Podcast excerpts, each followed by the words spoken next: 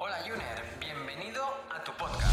Si eres una persona que está de acuerdo en que la salud es importante, está interesada en aplicar cambios para mejorar y además apuesta porque este sea el momento, estás en el lugar adecuado. Soy Edgar Barrio Nuevo, ahora mismo doctorando en nutrición. Fundé mi primer centro de salud integrativa Pure Corpore hace ya más de 10 años y ahora también lidero Ayunízate, la primera academia de habla hispana en el mundo sobre el ayuno como herramienta para potenciar tu salud.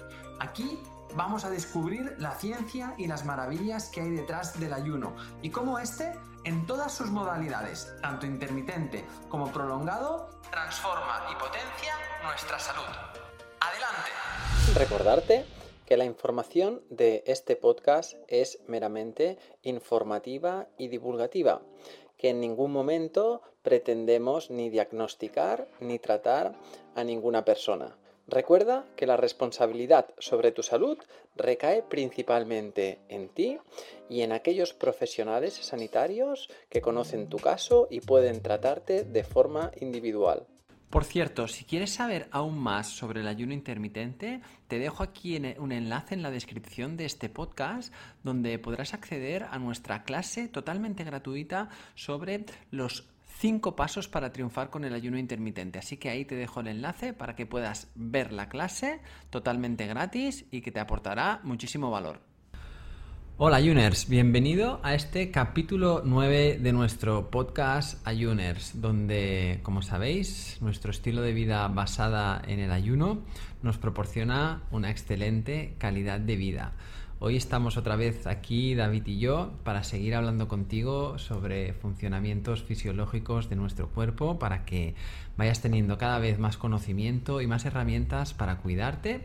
Eh, tratarte y mejorar esas funciones. Hace unos días, eh, en el capítulo 5, empezamos a hablar sobre los problemas digestivos, sobre todo estuvimos centrados en qué pasa en la digestión en la boca, qué pasa en el estómago. Así que si, te interesan esos temas, eh, capítulo 5, ahí tendrás mucha información.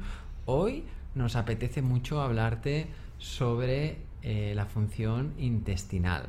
Todo lo que sucede ahí, la importancia que tiene con el resto del cuerpo los problemas que vemos en nuestras consultas, David y yo, últimamente cada vez más, y cómo sobre todo prevenirlos y cómo hacer que nuestro intestino esté de una salud y en un estado de hierro para que eso se traslade al resto del cuerpo. ¿Qué tal, David?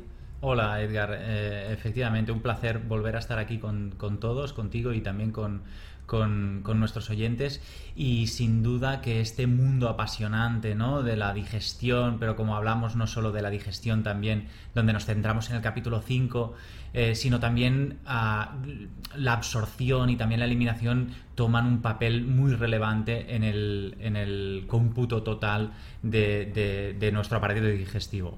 Sí, el, otro día empezábamos eh, diciéndote... Eh, que eres lo que comes y que eso lo matizábamos, ¿no? Y, te dijimos, no solo eres lo que comes, eres, eres lo, que, lo que masticas, eres lo que digieres y ahora vamos a ver que eres lo que absorbes, porque una vez pasa la comida del estómago al intestino, en, el intestino, sobre todo en el intestino delgado, que es el siguiente, es el, si viéramos el órgano digestivo como un gran tubo, ¿no? Como un tubo muy largo que empieza en la boca y acaba en el, al final en el recto, eh, hay diferentes departamentos, ¿no? Hemos hablado de la boca, el esófago es por donde baja el bolo alimenticio, en el estómago es donde se forma el quimo, que se digiere. El quimo es una sustancia que ya se hace como una, como una papilla donde toda la comida ya está mezclada y a partir de ahí pasará por un conducto muy pequeñito hacia el intestino. Y en el intestino es donde están las células epiteliales, las células...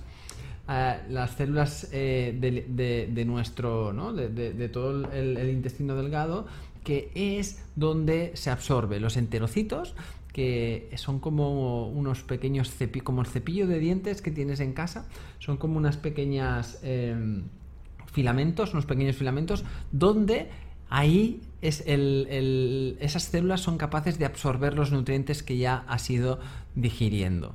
Sí, de hecho, claro, es muy importante, ¿no? Empezar bien, como decíamos el otro día, ¿no? Dentro de este maravilloso tubo de más de 7 metros, ¿no? por donde van perfilando cada uno de los alimentos que has empezado en la boca. Pero claro, al final lo más importante, como, como dices Edgar, es acabar absorbiendo esos micronutrientes que luego, más tarde, van a formar parte de tu materia prima. Entonces, ese es el, objetivo de esa digestión previa. Pero claro, si no podemos digerir y tenemos un nutriente, un macronutriente muy grande, un alimento muy grande, pues ya empezamos mal, ¿no? Así que sí, importantísimo poder digerir para luego poder absorber y esa es la segunda fase de la que vamos a hablar durante todo el día de hoy. Recordar que os decíamos que en el, el estómago debe tener un pH muy ácido y en el pH ácido es donde vive eh, o consigue vivir un tipo de enzima que es son unas pepsinas que son las que van a disolver las proteínas en aminoácidos para que cuando ese bolo alimenticio, ese quimo vaya entrando en el intestino, eh, el pH cambia. En los departamentos del tubo digestivo el pH va cambiando y por unas razones bioquímicas determinadas. El pH eh, que vuelve a ser más, más alcalino en el intestino delgado es debido a que empiezan a absorberse o empiezan a disolverse los hidratos de carbono nuevamente. Es decir, ahí entra otra vez una milasa, que es una enzima que es capaz de seguir rompiendo los enlaces de los hidratos de carbono para que las moléculas ya más simples, de por un lado de las proteínas que, que, ya has digerido que ya o que ya has... Em, ¿no? Ya, las has cortado, ya, ya las has eh, pasado a aminoácidos y que lleguen esos aminoácidos al intestino delgado. Y por otro lado, los hidratos de carbono que no han acabado de ser disueltos por las enzimas de la saliva y demás, en el intestino delgado ahí va a, seguir el proceso y se va a seguir absorbiendo. De ahí la importancia que decíamos en el, capítulo 5 que el ácido del estómago eh, esté en un buen estado para poder disolver bien las proteínas. Sí, y recuerda que el otro día a nosotros nos gusta que, entendáis las cosas y que las veáis desde un punto de vista práctico, ¿no? Porque ahí es cuando ah, nos sentimos llamados a hacer ciertos cambios. Y en el, en el capítulo 5 hablábamos de lo importante que eran las encías, de si estaban más, eh, más rojizas o más blancas, para saber si, si seguramente estaba con el sistema nervioso simpático más alterado, es decir, tenían más estrés. Pues estos detonantes, estos pequeños síntomas también pasan a nivel del ácido clorhídrico. Es decir, que como bien os decía Edgar, si no soy capaz de digerir esas proteínas, eh, en, el, en, el, propio estómago, ¿no? Mediante el ácido clorhídrico, luego voy a tener carencias de esos aminoácidos. Hay un aminoácido, por ejemplo, muy importante, que se llama cisteína. Este aminoácido se encarga de dar soporte a muchas estructuras de nuestro cuerpo. Esta cisteína se encarga, en parte, de dar estructura, por ejemplo, a nuestros tendones. Se encarga también de dar eh, soporte a nuestras mucosas. Se encarga también de generar eh, tejidos eh, en los añejos, como el cabello, las uñas. Entonces vamos a ver cómo hay gente que no tiene suficiente ácido, que no digiere bien las proteínas, que finalmente no acaba absorbiendo, por ejemplo, ese aminoácido como la cisteína, que va a tener problemas precisamente en esos tipos de tejidos. Y ahí vamos viendo la conexión del sistema digestivo y de la importancia de la absorción ya en el intestino delgado. Sí, sí, cierto. Muchos problemas musculares, problemas tendinosos, problemas articulares vienen por un déficit de la absorción de cisteína. Y como ves, la relación es, es espectacular.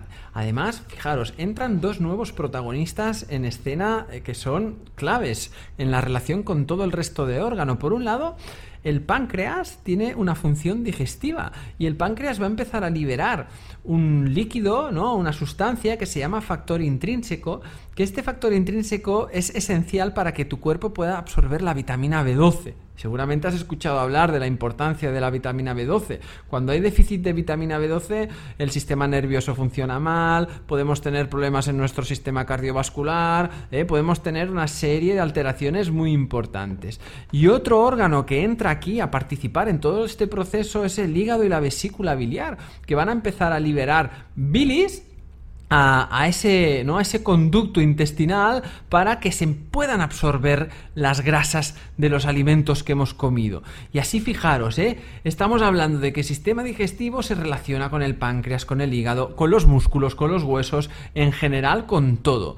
Porque pensar que además tiene, una, tiene un sentido protector, tanto el ácido del estómago como los ácidos biliares tienen capacidad de ser una sustancia antibacteriana, eh, antimicótica.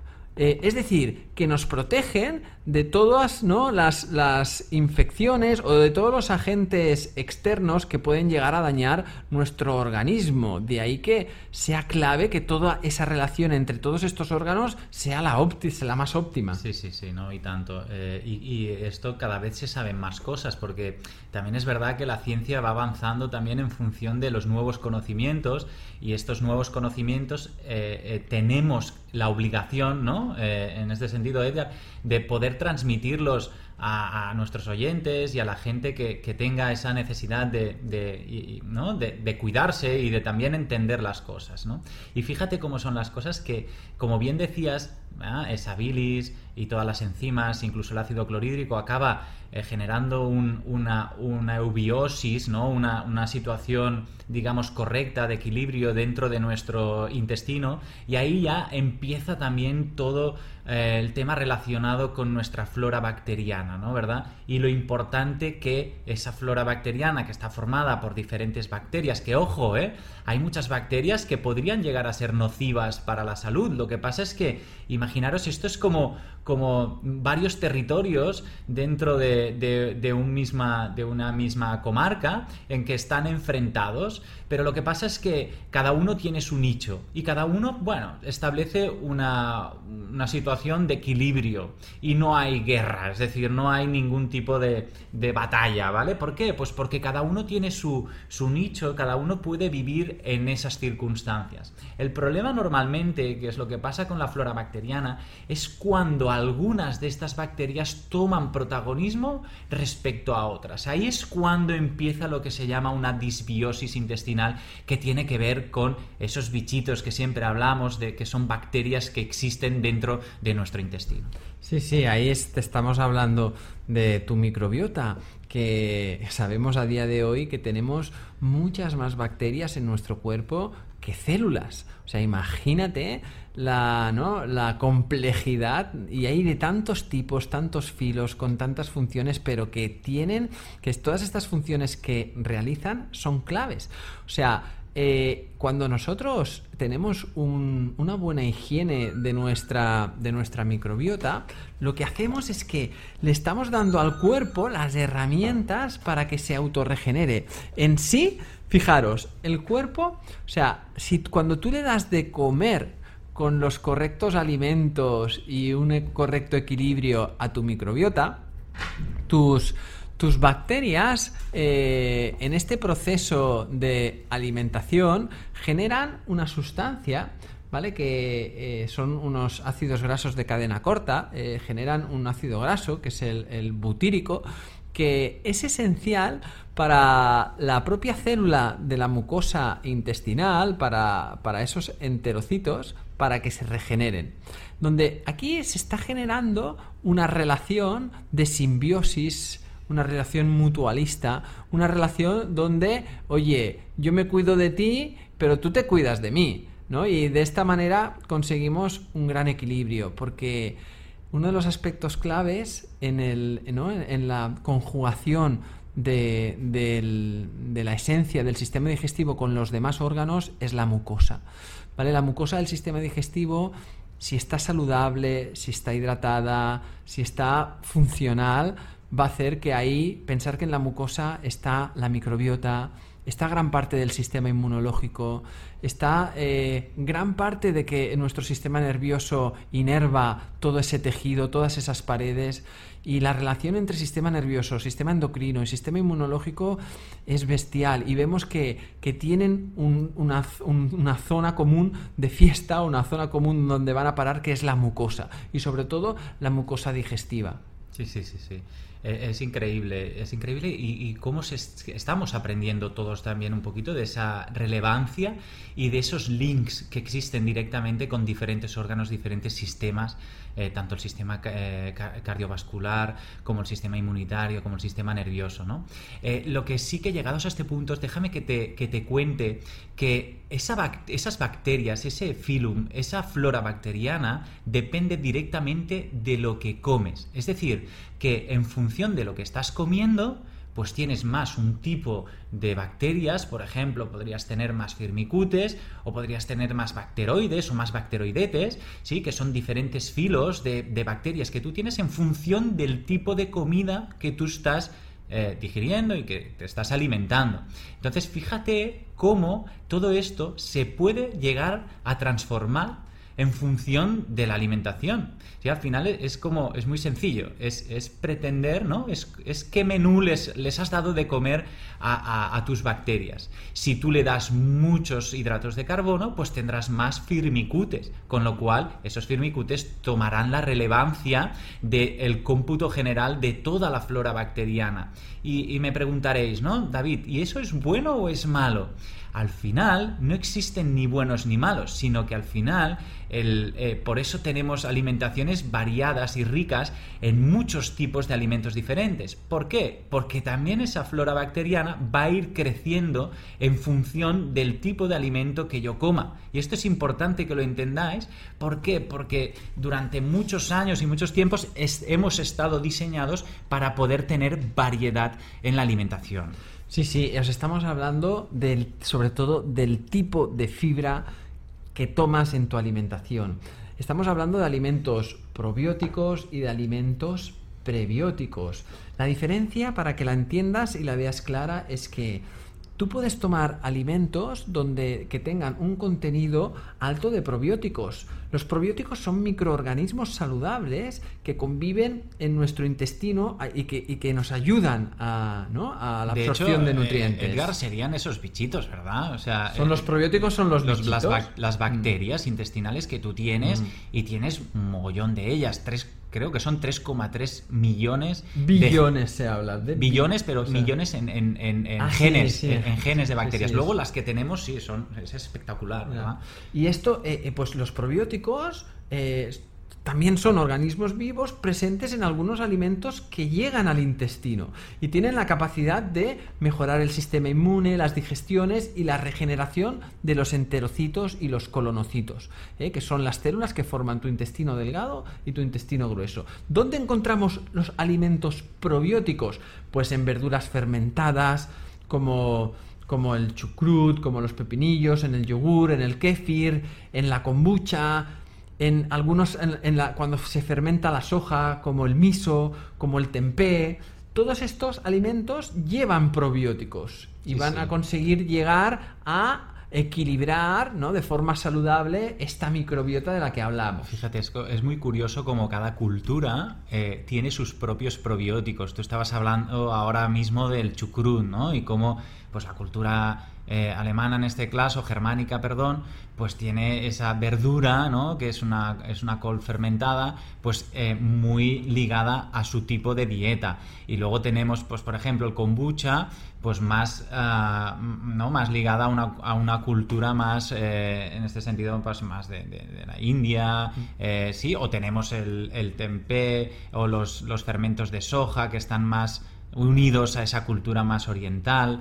Y, aquí tenemos los nuestros también, ¿no? Como serían, pues, de toda la vida de la cultura mediterránea, los quesos, pero también a los encurtidos, eh, los encurtidos, aquellas Aquellos botes que todos recordamos quizá de pequeños que hacía la tía abuela o la abuela, que, que estaban, ¿no? Que eran verduras simplemente, que estaban en botes de cristal eh, y que tenían un gusto avinagrado. Y ahí incluían pues, los pepinillos, incluso las aceitunas, las cebolletas y todo tipo de vegetal que lo que se buscaba era mediante la fermentación tener estas bacterias, incluir en la alimentación estas bacterias sanas. Y esto por un lado, ahí ya tenéis mucha información sobre qué alimentos llevan probióticos, pero es que después están los prebióticos. Los prebióticos eh, son sustancias presentes en los alimentos que son capaces de ser fermentadas por estas bacterias, por estos bichitos, es decir, por los probióticos. Así que los prebióticos serían el alimento del probiótico, el alimento de tu microbiota. Y cuando tú alimentas a tu microbiota, esta microbiota va a trabajar por ti. Entonces, son, al final, son fibras las fibras pueden ser o altamente fermentables o menos fermentables, como por ejemplo, cuanto más fermentables, más capacidad prebiótica tienen, como las pectinas, algunas hemicelulosas, los mucílagos, los fructanos, los galacto-oligosacáridos, el almidón resistente, ¿no? tan conocido en algunos alimentos cuando los enfriamos. Y aquí tienes opciones, ¿no? Por ejemplo, para las pectinas, pues hay frutas como los frutos rojos, eh, los arándanos, las uvas, las moras son muy ricas en pectina, las semicelulosas que están presentes en los cereales integrales, como el arroz, la avena, el trigo, eh, los mucílagos presentes en algunas semillas, como la chía, cuando la activamos, eh, que saca ese gel, eso es un mucílago, o en algunas frutas, como los higos, los fructanos, que los tenéis presentes en sobre todo en las crucíferas, ¿eh? como las coles de Bruselas, la cebolla, el ajo, incluso las alcachofas. En sí, tenemos ahí muchos alimentos que van a, tener la capacidad de alimentar a nuestra microbiota para que ésta esté saludable. Pero ojo, porque muchas veces cuando nuestra microbiota está alterada y no está saludable, si le damos alimentación muy fermentable, podemos estar produciendo más daño que no beneficio. Sí, sí, sí. Claro, se tiene que ir. Al final, fijaros cómo son las cosas, que el cuerpo no necesita mucho de más de lo mismo. ¿Sí? Incluso aquellas cosas que, aparentemente pueden ser positivas, si las, llevo, si las llevo ah, en cantidades altas, pueden ser perjudiciales. Pues esto mismo pasa a, la, a vuestra microbiota intestinal. Eh, cuando tenéis alguno de esos filos que está eh, exacerbado, que ha crecido en gran cantidad, puede ser perjudicial incluso eh, generando pues lo que no lo que se llaman eh, SIBOS, ¿no? Esto sobre, esta sobrepoblación bacteriana que se instaura en nuestro intestino. Claro, si ya empieza desde arriba, hemos dicho que el ácido clorhídrico, los ácidos biliares, todo esto está en un sentido para protegernos de, una, de un exceso de proliferación bacteriana. Pero si ya no hay la capacidad de que mi cuerpo no tiene un buen ácido clorhídrico en el estómago, de que mi hígado y mi vesícula biliar no son capaces de liberar unas buenas dosis de ácidos biliares y no me protejo, va a empezar a, suceder un exceso de proliferación bacteriana donde nos podemos meter en esos sibos olivos, ¿no? El sibo es por la palabra S de small, del intestino pequeño, el libo es del large, ¿no? Del intestino grueso y que es importante saber en qué punto estamos, porque si metemos alimentos que tienen mucha capacidad de fermentar, como todos estos prebióticos, y esto hace que, el exceso de fermentación sea muy abundante y que se me, se me acumule, porque la fermentación, ¿qué es? Gas. Claro. Si yo fermento mucho, voy a generar mucho gas, y ahí es donde la persona te dice, guau, es que eh, yo no sé qué pasa, pero me levanto por la mañana con el estómago más vacío, más plano y conforme va pasando la mañana y el día cada vez voy notando mi barriga, sobre todo la zona del vientre bajo, como un globo. Y qué curiosidad, ¿no? ¿Y qué ha pasado durante todo ese día? Pues muy seguramente ha sido comiendo y como ha sido haciendo malas digestiones es cuando ese gas por fermentación se va acumulando y acumulando y acumulando. Así que eh, sin duda eh, tener en cuenta todo esto que os estaba hablando Edgar, ¿eh? al final la sintomatología, después hay diferentes opciones de hacer test ¿no? Porque esto se puede también medir desde un punto de vista clínico, pero si ya tu percepción es que tienes gas, que aparte, eh, pues bueno, tienes esa sensación de pesadez, digestiones lentas, incluso eh, como sensación de fogging en la cabeza, esa sensación de nublado mentalmente y que no arrancas y cansado y fatigado, pues seguramente ahí tengas que volver a recomponer tu flora bacteriana y generar o establecer una nueva relación con ella. Por supuesto, pues yo creo que hemos tocado un punto muy vital de nuestro organismo, que es el intestino delgado. Esperemos que tengas más información. Recuerda que el cuerpo funciona de forma integrada y, por supuesto, que situaciones de estrés, desequilibrio emocional, desregulación hormonal, todo va a afectar a todo y, por supuesto, al intestino y al sistema digestivo porque está totalmente relacionado con lo demás. Ha sido un placer estar con todos vosotros aquí.